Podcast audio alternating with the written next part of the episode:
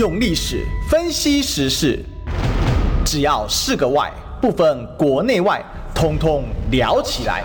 我是主持人李义修，历史哥。周一至周五早上十一点至十二点，请收听《历史易起秀》。欢迎收听今天的《历史一起秀》，我是主持人历史哥李义修。我们今天继续追寻历史，追求真相啊！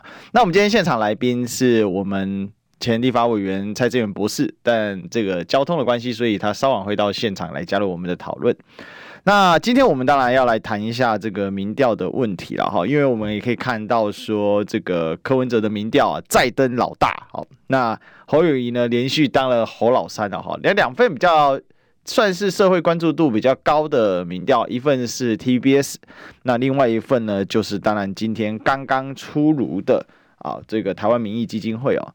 那我们可以知道说，今天这个民调的结果，呃，很大程度会直接影响接下来的这个选情的一个态势。为什么这么讲呢？哈，因为你如果说初期是在一些相对呃比较受受到这个新闻媒体关注度较低的民调呢，好来呃就是第三名，可能大家还会讲说，哎，这个民调的公信力啊，好，或者是呃相对比较没那么高，可是。在这个呃 T 台还有台湾民意基金会也做出了呃这个所谓的第三名的这样的一个状况的话，我想侯乙团队必须要非常非常去审慎面对这个问题啊。好，那首先我们两份民调把这个相关的数字跟大家报告一下，然后也让大家知道一下最新的状况是怎么样啊。最新的民调呢，TVBS 啊，它是昨天公布的啊。昨天的话，它的民调是柯文哲是三十三。啊，百分之三十三，啊，赖清德是三十，而侯友宜只剩下二十三哦。那变动的方面呢，是柯文哲增加了十 percent 哦，那赖清德呢上升了三 percent，而侯友宜呢下降了七 percent 啊。那这个态势呢，看起来啊，也一样出现在台湾民意基金会这一份啊，由游盈隆老师所主持的这个台湾民意基金会啊，在这里面呢，赖清德依然是非常的高啊，赖清德呢才三十六点五，依然维持着他在三十五趴上下游走的格局哦，但是呢，柯文哲是一路往上攀升哦，他已经来到了二十九点一啊，那。这个侯友宜呢，啊，则是呢二十点四啊，所以看起来啊，看起来啊，这个整个民调的趋势是越来越明显的啊，就是说柯文哲有一战赖清德的一个力量，而这个侯友谊呢，啊，只看起来是持续的落居这个老三了。那当然，这两份民调里面有一个差异的哈，就 T 台的民调，侯友这个柯文哲已经第冲上第一名了，而这个。在台湾民意基金会这边哦，这个柯文哲呢则是第二名，但是他这个趋势非常的明显哦，相较于三月的时候啊，从三月到六月啊，这个侯这个柯文哲民调从十九二十二点六，然后呢上升到二十五点七，二十五点一，然后再上升到六月的二十九点一哦，它这个幅度呢爬升的啊是非常明显，而且它是一个斜率上是相近接近的啊。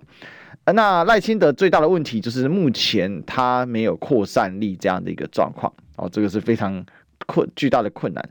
那侯友宜呢，则从这个四月的二十九点七啊，是近期相对比较高的时候，然后一路的往下攀跌啊。那到了五月的二十七点六，然后到了六月的二十点四。那这里面有一个非常巨大的关键啊，是两份民调都确切的显示出了跌幅在七趴左右。好，那。这两个不同的一个取样抽样的受体，可是它却得出了类似的呃一个跌幅哦。这个对于我们说侯友宜是一个巨大的警讯，就是在这里啊，因为一样从五月到六月啊，经过了提名之后的一个月哦，那目前看起来侯团队对于他的整个民调的趋势，他们是没有办法看起来是没有办法提出有力的一个还阻的，而且我们必须讲。在这过程当中，有没有一个巨大的事件导致侯友宜崩跌呢？呃，如果真的硬要讲，可能是正大学生会的那一场啊、就是演讲，确实表现得非常的糟糕。不过我们必须说，通常来讲，哈，那必须要巨大的事件，这个事件可能还要牵牵扯到社会事件面。好，那可能另外一个就是新北幼儿园案啊，在这两大事件里面，确实它跟侯友宜都密切相关，而且呃，短时间内所呈现出来的结果啊，就是整个社会啊，对于新北幼幼儿园案的处置呢，哦，确实有出现这种不满的状况。为什么这么讲呢？哈，因为同份民调哈，我们也可以看到呢，在一样是由台湾民意基金会所做的这个民调当中啊，在这个幼儿园的这个攻防里面呢，哦。确实啊，侯友宜啊不满意的是居多的哦，而且数量呈现巨幅的呃一个状况。怎么说呢？不满意的人呢来到了五十六点七啊，满意的只有二十一点二啊，所以基本上是压倒性过半哦。在处理这个新北幼儿园案当中呢，侯友宜被认为啊他是呃不被赞同的。那相比之下，赖清德。的这个所谓的党内性骚案的表现呢，不满意是三成，满意的是三成三十四点五啊。那也就是说，赖清德就算满意没有过半，距离过半远远不及啊，好，只有三分之一。但是整体来说，呃，赖清德是有巩固住他的一个基本盘，因为我们知道赖清德基本盘就是三十五趴，也就是至少他的支持者是支持他的。而侯友宜所呈现出来的问题是这个。也只有他现在这二十趴左右的民调是支持他的啊，那但是更重要的是，他让不是直接支持他的人哦，多数呈现对他在新北幼儿园案是不满意的。这两个是一个很有趣的对比啊，就是说赖清德跟侯友宜，或甚至是柯文哲，目前在社会上都不是过半的人去支持他们个别，因为沙卡都就是这种特色，基本上很难有所谓的。呃，过半的状况哈，如果是三强相对比较接近的状况啊，那当然你会说有时候沙卡都会有过半的，那那就不叫说沙卡都，那就是大小之分哦。那可是你总不能让其他不支持你的人哦，全部都讨厌你哦，或者说至少对你有一个不支持的点啊。那从这一点上来说，侯友宜的处置就跟赖清德刚好在这危机处理上面啊两个呈现巨大的分歧状况啊。侯友宜的这个新北幼儿园案的这个结果是，这个两成一满意他的人，我想大体而言，大概也是在民调上相对站在他身上的，因为他的民调在同一份民调的调查里面，他的民调是二十点四，而这个满意他幼儿园处理的是二十一点二，很明显有对应关系。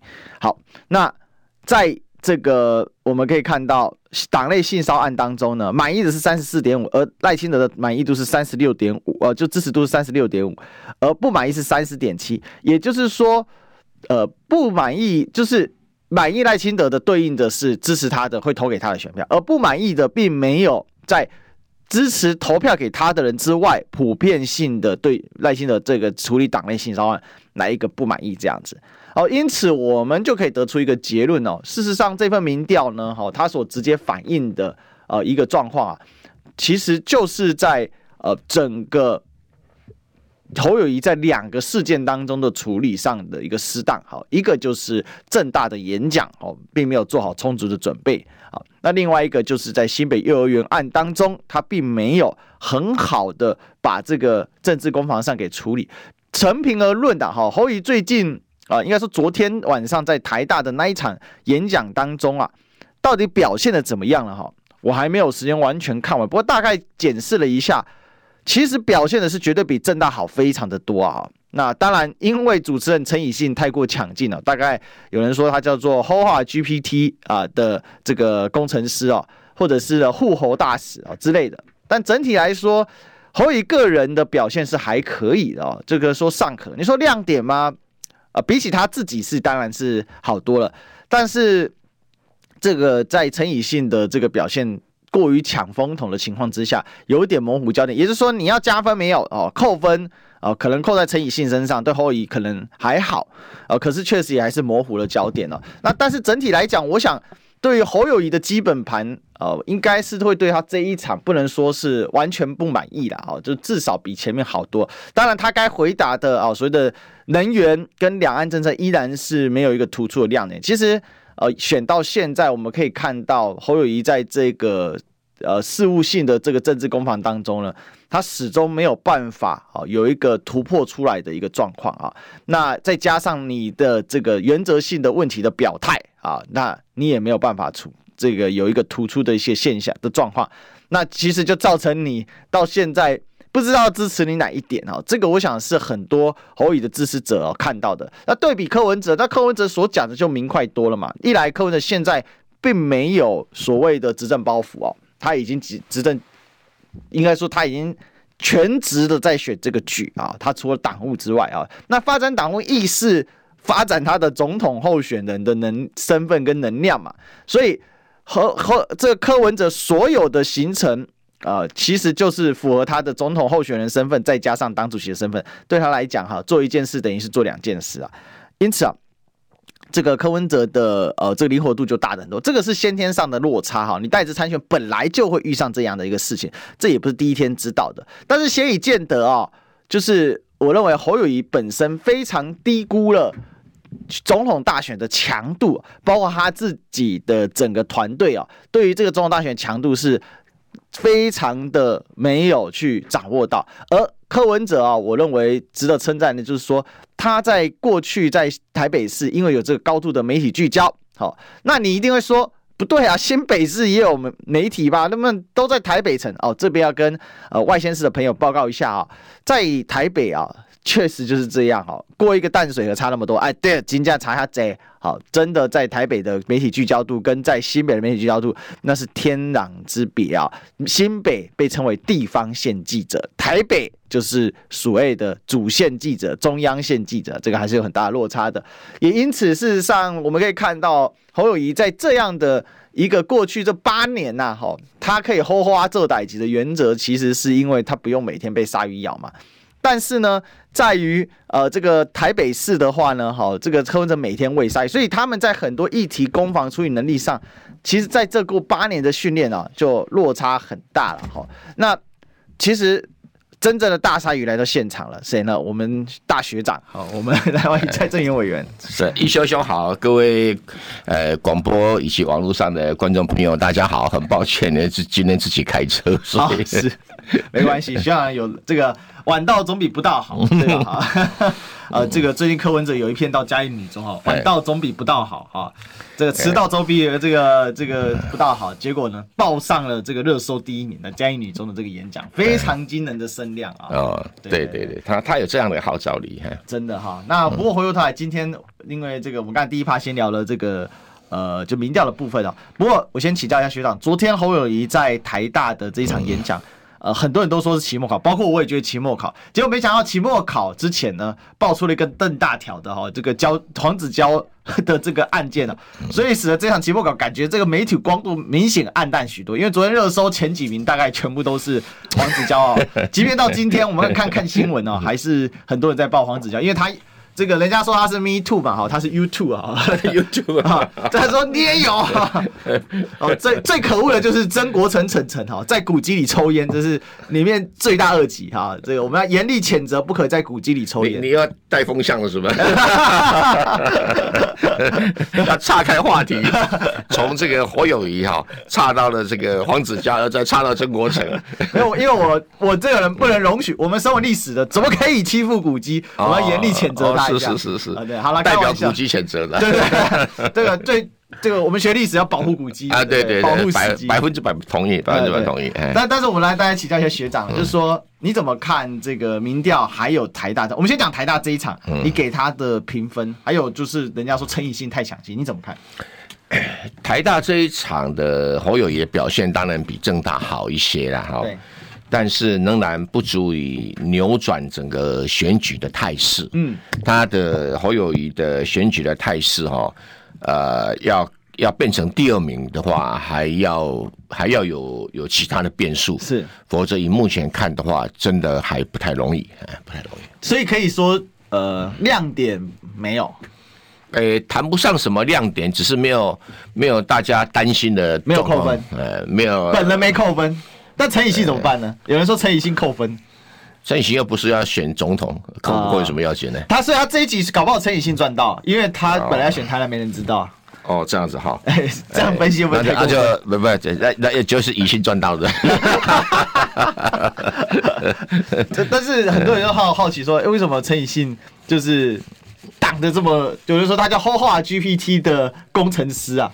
哦，这也没有啦，可能是他们原先的规划就是是要这种形式来呈现。OK，那自己呈现的好不好，那就民调很快就会呈现嘛，会显示出来嘛。嗯嗯嗯。不过因为昨天的流量好像没有特别的大，因为都被黄子佼盖台了。你们只关心黄子佼，不关心侯家大事。我必须说，我也比较关心黄子佼，因为很多人说啊，浪费时间关心艺人干嘛？但是我告诉大家啊，社会普遍绝对是关心演艺圈的事情，绝对大于什么政治圈的鸟事。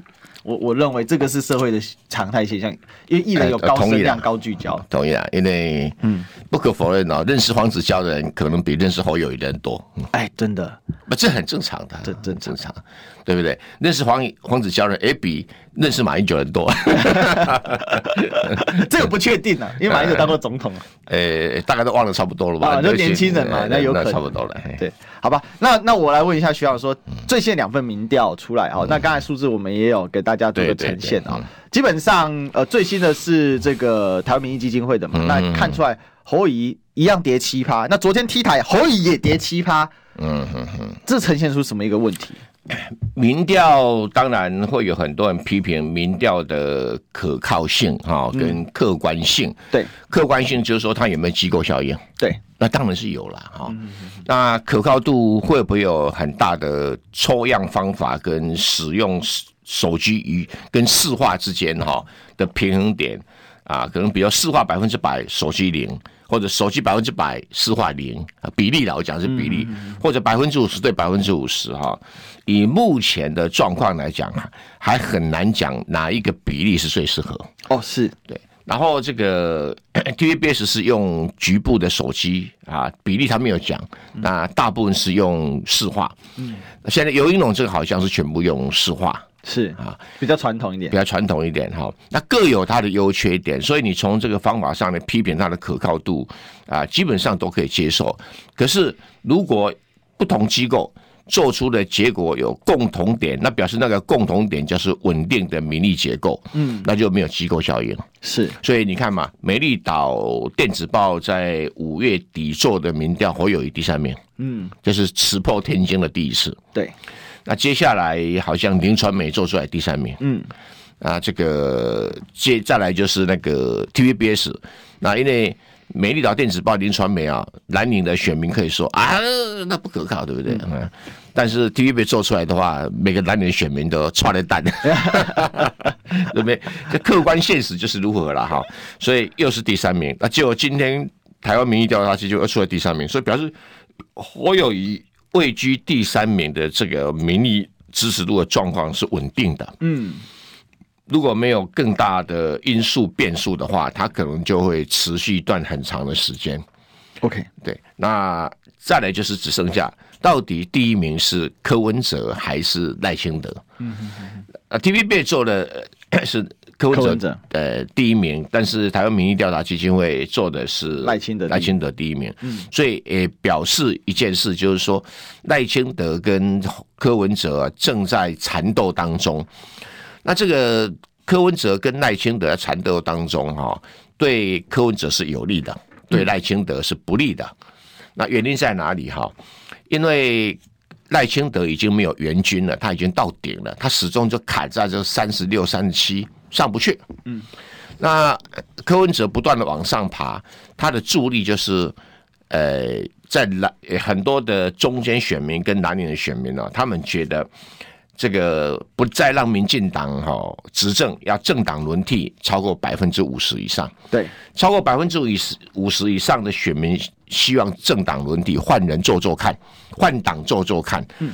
那就不在乎柯文哲当选或者侯友谊当选了。是，所以如果是柯文哲，呃，民调明显超过侯友谊，侯友谊就会的支持者就会板块移动，那抛弃侯友谊去支持柯文哲。嗯，那如果侯友谊的民调高过于柯文哲，也会有相同情形，就是中间选民跟蓝营的选民就会抛弃柯文哲，然后。转而支持侯友谊，所以这两个人是相生相长。那你说，那侯友谊，诶，跟跟柯文哲如果变成一组来选，不管谁胜谁负的话，那侯柯配柯侯配的话，那赖清德就回家睡觉了。会有这种民意的一种结构的的，我们很容易诊断出来这种现象啊，就是我们现在没有，不要用什么喉粉啊、科粉啊角度来看问题，或者赖粉来看问题，民意结构就是这个样子的。对，哎，就像你血压是一百三，好一百五哈，那就我我跟你讲，哦，你今天血压一百五，你说没有没有没有，我今天做一百二，那我也没办法，对不对？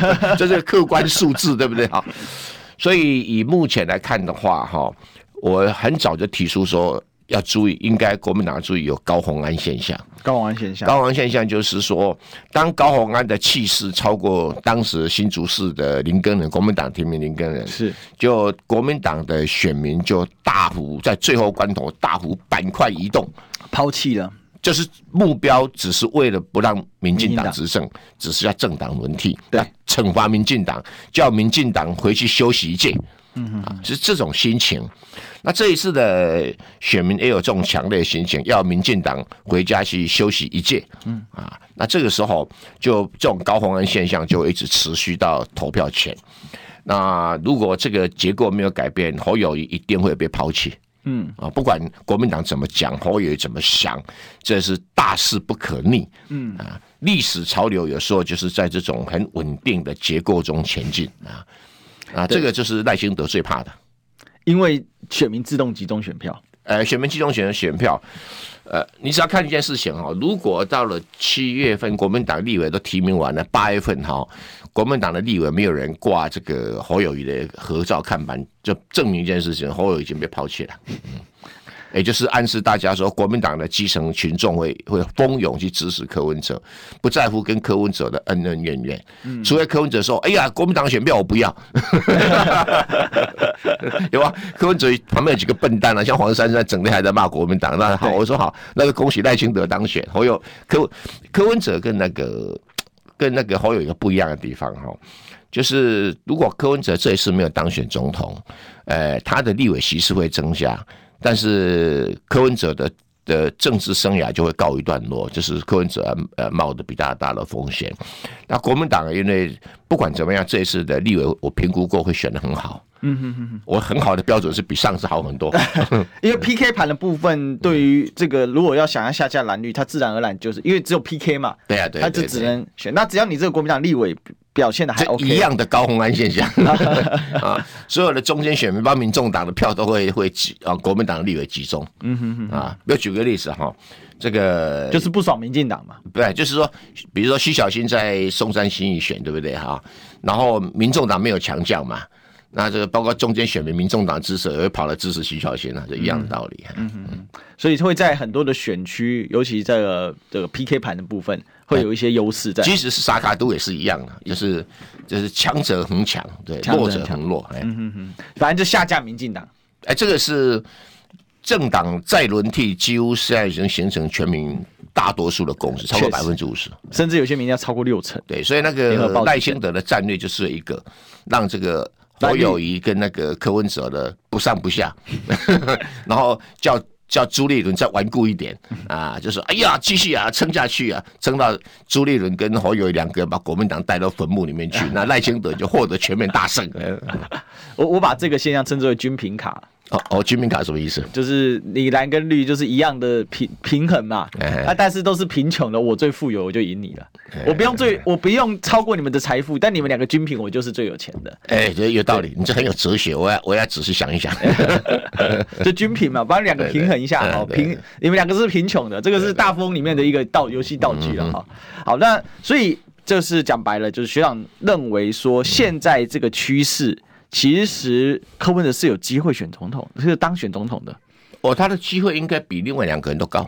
现在已经超过赖清德了吗？几率，我我是这样评估哈。哦，怎么说？以他一个小党，呃，没有什么太多的组织面，他他现在在民意支持度里面就超过第三名。那第三名会被抛弃，嗯，因为第三名的人不想让第一名人当选，就会集中支持第二名，对，就是柯文哲。所以只要站稳这个第二名，我认为他会站稳的哈。那那个的话哈，就会极度的威胁到赖清德。嗯哼嗯哼，赖清德。好，这个我们就接下来就来看这个趋势哦。这个我想还有一份民调还没出来啊，联合报。哦，什么时候出来？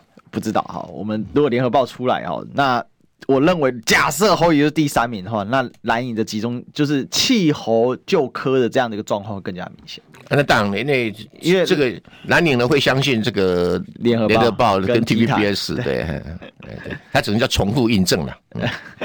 所以这个时候你朱立伦讲什么，侯友宜讲什么已经不重要，或者国民党的主事者讲什么已经不重要，连国民党的立委候选人啊，呃，都不会都不会理会。这个朱立伦跟柯文哲，呃，跟侯友谊，他不会离婚。对，是哦，所以最大问题就是，那什么时候要看清楚，这是很关键的。因为我相信大部分的国民党的立委都已经看清楚。举个例子哈，嗯，在五月上旬，还有很多国民党立委跑出来力挺这个侯友谊，侯友谊，嗯。现在都销声匿迹了，好像一副做错事不敢出来一样。好，所以我们就拭目以待了。对对对，那反正不管就是侯友谊或朱一伦他们的，不管是他们自己或者是他们的幕僚，再怎么嘴硬啊，这客观事实摆在眼前。那对对对，你你要继续坚持下去，那就是。你自己的选择，好，就像刚才学长讲的，会不会把国民党这个带到坟墓去，这是个关键啊。但是我要带大家去一个地方进广告。好，你知道吗？不花一毛钱，听广告就能支持中广新闻。当然，也别忘了订阅我们的 YouTube 频道，开启小铃铛，同时也要按赞分享，让中广新闻带给你不一样的新闻。用历史分析国内外。只要是个“外”，统统聊起来。我是主持人李一修，历史哥，请收听《历史易起 SHOW》。学长？我怼回去，开玩笑。欢迎回来，这一次《历史一起 SHOW》的现场，我是主持人历史哥李易修。我们今天继续追寻历史，追求真相。在我们现场的是我的大学长啊，我们这个蔡正元博士。哎，不敢不敢。哎，各位广播的朋友，各位这个。呃，我这个网络上的朋友们，大家好，哎，是好。那上一趴我们聊民调，但这一趴我们有什么？当然是蔡博士的历史小教室时间啊。哎，是。那我们来请这个学长来分享一下，因为最近学长写了一篇文章，我觉得非常有意思啊，要请大家讨论一下。嗯、这叫做撒拔都撒谎哈。那其实这一篇主要谈一个什么？就是到底大元是不是中国哈？元非中国论，其实这个在。才这个在近代的中国史是有很大的论战的，那也包括。呃，就有些人会去提出来说，元朝不是中国，那也有人说是中国，但是它是征服王朝的形式。这个讨论有很多种了哈。那徐阳写了一篇文章哈，就是在讨论这件事情哈。嗯，那我们是请徐阳来分享一下这篇文章在聊什么？把这基本上是日本人的比较多了，日本人的史观认为哈，这个大清帝国哈跟那个大元帝国不是中国，因为他们是。外族哈，诶，侵略灭亡中国，他们是采取这样的一个一个历历史的陈述了哈。那在这个这个很多的过去台湾呢有这样的讨论，可是最近你只要去看我们的国中或者高中的历史教科书，是。采取的就是日本人这样的观点。啊，改了。啊，就这样的一个观点哈。那这个观点哈，呃，是错误的，我百分之百认定它错。为什么？因为日本人会觉得说要合理化他侵略中国的历史，对，就说我不过跟清朝、元朝一样，我只是要侵略中国哈，要统治中国。那元朝可以，清朝可以，为什么我不可以？是的啊。可是当然后来他们讲一讲啊，就会逐渐的落入逻辑上的矛盾。嗯啊，什么叫逻辑上的矛盾？哈，就你想想看哦。清朝是什么？清朝是努尔哈赤创立的，啊，它是原原先就是一个游击队，然后慢慢行为部落啊，形成酋邦，然后诶就是后金嘛，啊，然后后来这个我们有人讲叫入主中国哈，本来这个努尔哈赤就是清朝的一个小诸侯，对，诶，就跟李世民、李渊一样哈，是当时哈明朝的小隋朝。李世民哦，对，我是说那个努尔哈赤应该是明朝有哎，明朝的小诸侯，努尔干都司嘛，哎，对，本来就是明朝的小诸侯。是。啊，这个就像李世民、李渊哈是隋朝的小诸侯，对，所以小诸侯在天下大乱的时候取得天下，这个是一个很正常的一个朝代轮替啊，是啊，啊，所以你要说清朝不是中国，这个在论述上很难很难说得通，嗯。啊。为什么少数民族就不可以争取中央政权？为什么一定要汉族就可以？啊，这事情在中国历史上多的是，争取想争取，只是有成功没成功的差异。多的是。最有名的不就前秦苻坚吗？啊，对啊，差一点一统中国嘛。对对对，他是少数民族嘛。对啊，所以，哎，用少数民族不是汉族来说，他不是中国，这个在论述上不正确哈。嗯。那当然，我们回到基本定义，什么叫中国？你不能说汉人、汉文化才是中国，不是汉文化就不是中国哈。中国其实在。诶、欸，长久的国际法上面哈，它讲的是一块土地，嗯，讲的是一块土地，就是说大概就是辽河流域以南、珠江流域以北啊，这个在秦朝以前就形成这个疆域，就是中国，嗯，这块土地叫中国。那至于这个在上面建立的国家。然后或政府有几个，那已经不是重点了，因为他每个人都抢的时候，我才是中国，对，争的中国主权嘛，哈，哎，没有一个例外的哈，对。那我们来看看哈，那什么叫国家？国家就是拥有领土主权的政治组织，是对。第一个你是政治组织，第二个你是要拥有领土主权。嗯，那我们来看看哈，这个中国这个最早被用来形容的是出现在什么汉班固写的《汉书》上面就有写。哎，我当然会喜欢习惯读这个冒顿残语啊。有人纠正我说，要不能那默读残语啊，默读残语，因为那个是匈奴的发音呐。对啊，可是我是觉得英文我们都翻得很中文化了，我们不需要。我我们以前读是多读默读残语 啊，对对。可是嗯，很多人听不懂啊。啊，对了，对，因为它中文字写作冒顿，冒顿嘛哈。好，冒顿残语正式发国书给这个。诶，汉诶汉高祖的当时是汉高祖的儿子当政，然后这个汉惠帝，哎对，然后这个汉高祖的老婆吕后当家，是吕后之专制啊，吕后称制，吕后称制啊，啊称制啊，就是代理代理皇帝啦，讲白就是皇后掌握政权，皇太后皇太后，对皇太后掌握政权的时候，然后这个时候这个茂顿查理发正式的国书给这个。诶、欸，我们的吕后啊，对，他讲就是愿游中国，就说你可不可以邀请我到中国去玩呢、啊？嗯嗯啊，哦，这个字是很清楚的。然后这个呃，这个吕后也回函去哈啊，这个呃现在不便哈，呃，因为汉高祖刚死嘛哈，那现在不便，那我送你一些好吃好喝好玩的啊，所以表示说在法律文书上面，嗯。汉朝的疆域就是中国，因为汉朝的国号叫大汉。对，哎，那我们就后面把它称作帝国的大汉帝国。帝国是我们后面人加的，因为我们是根据它的政治体制把它加上去的。嗯，那很明显的，中国就是这一块的。领土主权或主权领土叫中国，所以你政府要叫什么国号都是你家的事。就举个例子，现在流行叫做“中华人民共和国是中国唯一的合法政府”，这已经证明一件事情，就中华人民共和国不是国家，是国号，是政府的国号，政府的国号。对，那中国才是国家，因为这个是在联合国讲的，那跟跟矛盾残语有什么不同啊？就是。大汉帝国政府是中国唯一合法政府，对不对？啊，这是这样这样。就古人的说法，他会说建国号为某某，比如说建国号为汉，建国号为什么？对，那他这个国号是政府的名字，对对对对对。好，那再来清朝哈，我们讲清朝政府，清朝政府的时候，当时呃一六八几年，八八年八九年吧，尼布楚条约啊。这个你知道吧？康熙皇帝跟俄罗斯的这个沙皇签的这个条约哈，对，它里面怎么讲呢？没有说我是大清帝国皇帝，他说我是中国皇帝。嗯，一六八九吧，呃，一六八九，对，我是我是中国皇帝。里面呢，第一部条从头到尾说我是中国的边界，嗯，我是中国的领土。上面的人他讲说，我们的人如果跑到你那边去啊，那这些中国人，请你把他哎怎么怎么，就是说送回来，呃，送回来哈。可是问题跑到那边去，通通是蒙古人，他把这些蒙古人通通称作中国人。嗯，哎，有时候换句话说，在中国领土范围里面的，不管什么民族，通通法律上都是中国人。嗯嗯啊，那人家皇帝是主权者，主权讲的是我是中国皇帝的，那你我代表这个国家。啊对呀、啊、对呀、啊，你说你说你他不是，你日本人有什么权利说他不是？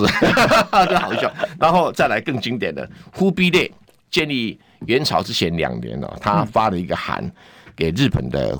国王，他称他的国王，也就是我们现在讲的天皇吧，哈，是，哎，他他给他就是说，哎呀，你好，以前哦就跟我的中国来往的，现在我是中国的皇帝，你要改跟我来往，那那够清楚了。哎，忽必烈说我是中国皇帝，然后你日本说你不是，我不是中国皇帝，那是什么哈？当然有人说他是蒙古国，没有错，他的国号当时叫大蒙古国。对啊，那时候还没取名叫大元，还没取名大元。那可是你知道，蒙古国是没有皇帝的，蒙古国叫大汉，大汉，大汉，为什么呢？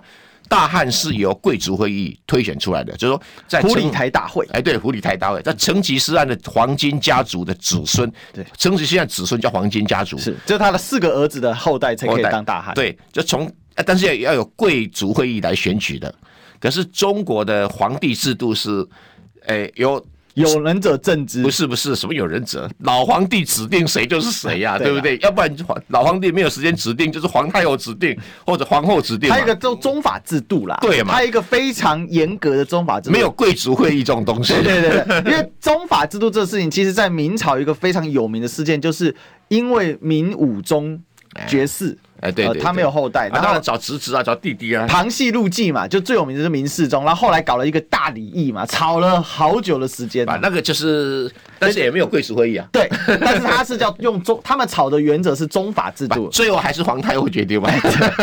但是必须要依于宗法制度去讨论。那是皇太后的问题嘛？对，他可以圈谁？他他没有没有需要跟贵族开个会议的决定嘛？哈，中国没有这种议政传统，没有啦，没有，就是就是皇帝制度跟大汉制度最大的差别就在这里了。那广播跟广广告最大的差别就是的，没有差别，要一时间到就要接广告。听医生的话，给您健康小提醒。我是台安医院皮肤科真的彭医师。要有一个健康的肌肤，我们基本上呢就是要单纯、单纯再单纯。啊，我们的步骤要单纯，我们的保养品牌要单纯，我们的保养品的成分要单纯，还有我们只要保湿和防晒做好了，我们的抗老就成功了一半。想听最实用的医疗资讯，锁定每天中午十二点，中广新闻网、流行网，听医生的话。用历史分析国内外，只要是个“外”，统统聊起来。我是主持人李一修，历史哥，请收听《历史以奇秀》。课本会去讨论这样。欢迎回来，这里是《历史一起秀》的现场，我是主持人历史哥李易修。我们今天去追寻历史，追求真相。我们今天现场的大来宾是我们蔡正元博士。哎，大家好哈，大家好。是，那我们学长刚才还讲到这个大元法统啊、呃，应该说蒙古国的法统啊，欸、跟中国皇帝的法统的形成逻辑是不一样的。不一样，对对对。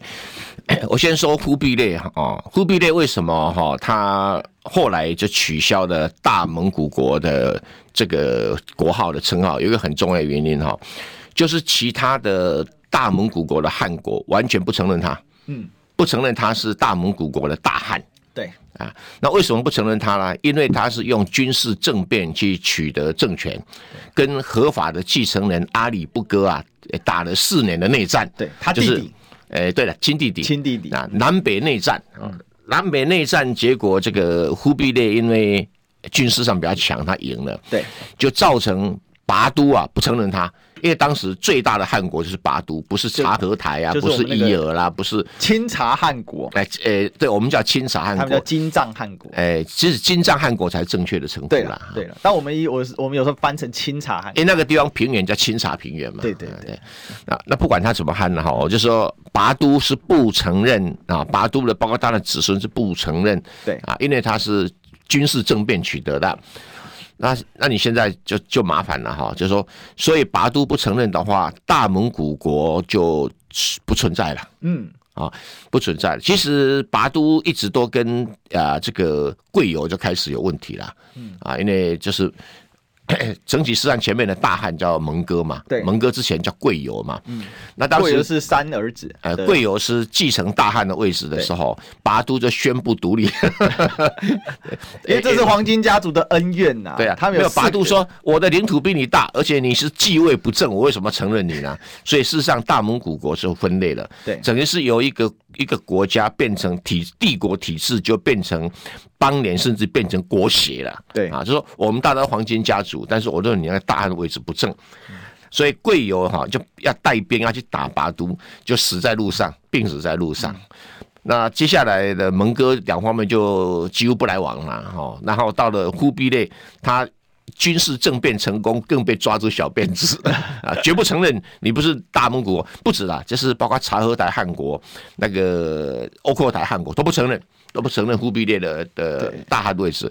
那忽必烈彼此摸一摸，那我的土地只剩下这个黄河以北啦，因为他他击败金朝嘛，对，好，那剩下一点点哈，原来的大蒙古国一部分的土地而已啊，啊，那这个时候他彼此摸一摸，那我就改成。大蒙古国皇帝好了，我不是大汉，就不是你们，哎，忽里什么忽什么台呀？忽里台大会，忽里台大会，贵族选选汉的会，因为贵族选他选不选不过人家嘛。对，因为他不在草原经营嘛。他，对对对。这个这里帮学长补充一个小知识，就是那个蒙古人信仰的是幼子手造，对，就是幼子手。我我们是长子传家嘛，对对对，他们是幼子守造。那幼子手造使得呢这个。阿里不哥呢是幼子，有合法的继承权，对，他守了他爸爸好的这个遗产啊，所以呢，那他爸爸是拖雷啊，就是某这个成吉思汗有四个儿子嘛，拖雷最小，然后他继承了，所以呢，他就继承了草原大部分力量，那也经营草原，所以。但是大部分蒙古贵族还是在草原上，王公对。对啊，那所以你这些王公贵族投票选举的时候，那那当然他的优势啊。如果以民主选举的话，哈，对，忽必烈选不上，因为因为条阿卡隆比蒙古高原，对对对，你你跑到汉地来打仗，所以他用用这个武力方式去打败阿里不哥哈，就等于是逮捕了阿里不哥哈，然后把他软禁哈，后来毒死阿里不哥，所以其他的没有人承认他。他的鼻子摸一摸，那我我就不用再扛大蒙古国这个位置了，嗯、所以就干脆他当时已经控制了中国的半壁江山了嘛，他只剩下统一中国，剩下南宋而已嘛，嗯、所以这个时候他就干脆来取名叫做哎大元，那刚开始名字叫大元大蒙古国，后来干脆把后面“大蒙古国”三个字都删掉，就大元了哈，啊，所以他就自称皇帝，那皇帝就就。直接的废除了贵族的护理台大会的制度了嘛？是，那你们都不用了，你就乖乖待在别地方去。所以它的领土变成主要是还是以中国为主了。哦、嗯，这是第一。第二，再来就是说，那这些 这些。诶，日本的这些历史学家说，那这样你你是外族入主中国啊？那个领土本来不是中国的。诶，的确，他领土本来就是他原来起家的地方不是。对，问题他起家的地方不承认他是大大蒙古汗国了，那就大蒙古了。好，这第一个问题，他已经不被承认他是蒙古了，所以你不能说他是蒙古啊。好，这第一个问题，那他不是蒙古，他是什么？嗯，好，那这是一个玄缺啊。那这日本人不谈这一块，谈这块就破功了。再举第二个例子哈。日本很奇怪，他念英国历史的时候，他承认，呃，威廉征服。威廉征服者，威廉征服叫做外族入主英国。那为什么外族入主英国是英国的皇帝？那为什么忽必烈入主中国不是中国皇帝？我我这一枪打去，很多日本的史家当时死在当场啊，对不对？哈，因为日本的史家写英国史都承认英威廉征服嘛。对，因为英国本来的居民就都是凯尔特人为主嘛。对，然后还有一部分的 Vikings，Vikings 是后来入侵的啊，然后又日耳曼入侵的啊，Anglo-Saxon 啊等等。等等，还有反，可是威廉政府威廉不是，他不是本地原本后来那七国了，啊，都不是啊，都不是，所以威廉都可以入主英国，为什么忽必烈不能入主中国？因为威廉在外地已经没有没有没有地盘了，就像忽必烈在蒙古已经没地盘了，一样的道理的。其实这里面有几个可以讨论，就是后来当然就是呃，忽必烈是把阿里不哥拿下之后，他就完全把北漠北草原给拿下了。对对，那。后来这个清查汗国呢，其实是会派人到北京，好来这个就是致意的，但是那个联系是弱的，就是说没有，他后来都没有，不不不理了。两方面就刚，然后拔都哈就努力经营。其实啊，刚开始的时候，拔都的汗国哈，它的土地面积比忽必烈还要大，还大还大，因为它占领的是这个东欧平原嘛，对，东欧平原还非常巨大。那其实这里面还有一个小小，是因为这个成吉思汗的长子术次这一系本身被认为血统不正啊。那所以这个有这个有争议，不过人家哈，那成吉思汗认为正就正，你别管人家，因为他太太被抓走嘛，啊对，他回来已经怀孕好几个月了嘛，啊对对，所以有这样。忽忽必烈正就正了嘛，对不对？那忽必烈没说话，你们其他人有权利说话，对不对？不不，忽必烈成吉思汗呐，成吉思汗对，这个这个非常有意思。然后我们现在结论回来，结论回来，那就是说。台湾的历史教科书就是抄袭日本的。那因为台湾现在写历史教科书，希望能够搞台湾独立嘛，然后就所以就要去特别强调哈，中国是断裂的，呃，蒙古不是中国啊，清朝不是中国，所以现在啊，从清朝时候移民台湾的就不是不是中国人啊，他是在这样推论啊。那我只是说哈。这些人哈，既没有历史的正确的尝试，是也没有国际法正确的常识，更没有人类学哈对于国家组织研究的尝试，所以只是一群常识很贫弱的人啊。那这个很快就会被历史浪潮给淹灭掉了。即使他现在骗这些小孩子。啊，所以有一个朋友哈，他讲说，哎，奇怪，他的孩子回来说，哦，那不是，那是蒙古，那不是中国啊，忽必烈是蒙古，不是中国，问题蒙古人不承认忽必烈是蒙古啊。牙山之后无中国了，日本人讲的啦，就是在南宋最后被大元灭亡的时候。的那一场海战叫崖山海战嘛，然后他日本人就说这个崖山之后无中国，嗯，那是日本人家鬼扯了，日本话哪能听啊，对不对？他都 日本人写历史都是跟政治宣传单没什么两样，嗯、对，他就有很强的一个政治宣传性跟讨论性。那既然是政治宣传，他他高兴就好嘛，嗯，就不用理会他。那台湾为什么要朝他？也是政治宣传啊。可是问题浪潮很清楚，台湾的这一套政治的历史论述，哎，持续时间不会很久，哎。其实这就回到呃，大家还记得这个孔子曾讲过嘛？“为管仲，无其批发，左任也”嘛。他讲的就是一个礼法，一个生活概念。你以中国则中国之嘛。其实那个元朝皇帝他是有两个头衔的，想他就自称他是蒙古大汗的，合理的就是他有一个大汗头衔。那另外一个他在中国他就是皇帝头衔，有这样的一个说法。那也没有错啊，他要骗骗蒙古，看能不能其他汉国能听他指挥啊。可是，一都不灵光。不过，确实在元朝的政府啊，他事实上还是统治最大的，就是蒙古本本地，长期还是由他来控制。所以后来蒙古败退之后，就变成北元嘛，他们就退到了漠北去。但他长期是牢固的控制这个漠北这一块，也没有错啦。但因为你。兵像中华民国兵败退守台湾是一样的嘛？这这中华民国政府不是中国的唯一合法政府，原因就来自这里嘛？嗯啊，这这是我们必须去面对的一个客观的事实，不是因为你感情作用或开心不开心的问题嘛？哈啊，对，所以啊，这个我们在讨论历史的时候，还是要就是说把很多客观的条件给拿出来，客观的现实给拿出来讨论，才会有一个。具体结果，否则就是公说公理，婆说婆有理啊！哈，不是政治争论啊，那没有什么意义哈。对啊，所以，但是他把它搞到教科书里面，你看就跟主权未定论一样，他现在是直接搞到教科书里面，而且很贼的方法，他不写在正文里面，他给你写在一个前情提要里面，那搞到前情提要是正文的，学长。哎，这一份教科书能够用几年呢？我是不乐观的，不乐观的，要用几年哈？对，因为两岸正在产生变化嘛。啊，输赢未定论，输赢未定论。啊，不是我吓唬大家，输赢未定论的，因为两方面的实力是在急剧、急急剧的扩大，嗯。啊，这个不是你找美国人在后面这么摇旗呐喊，你就可以决定了哈。那如果说在一九九六年，台湾跟大陆的军事力量事实上差不多接近一比一了哈，或者二比一，现在已经超过十比一了嘛，嗯嗯。嗯。那看台湾家小朋友到乌克兰，自己决定啊。是哦，最近看了一份资料，乌克兰人口是两千九百万。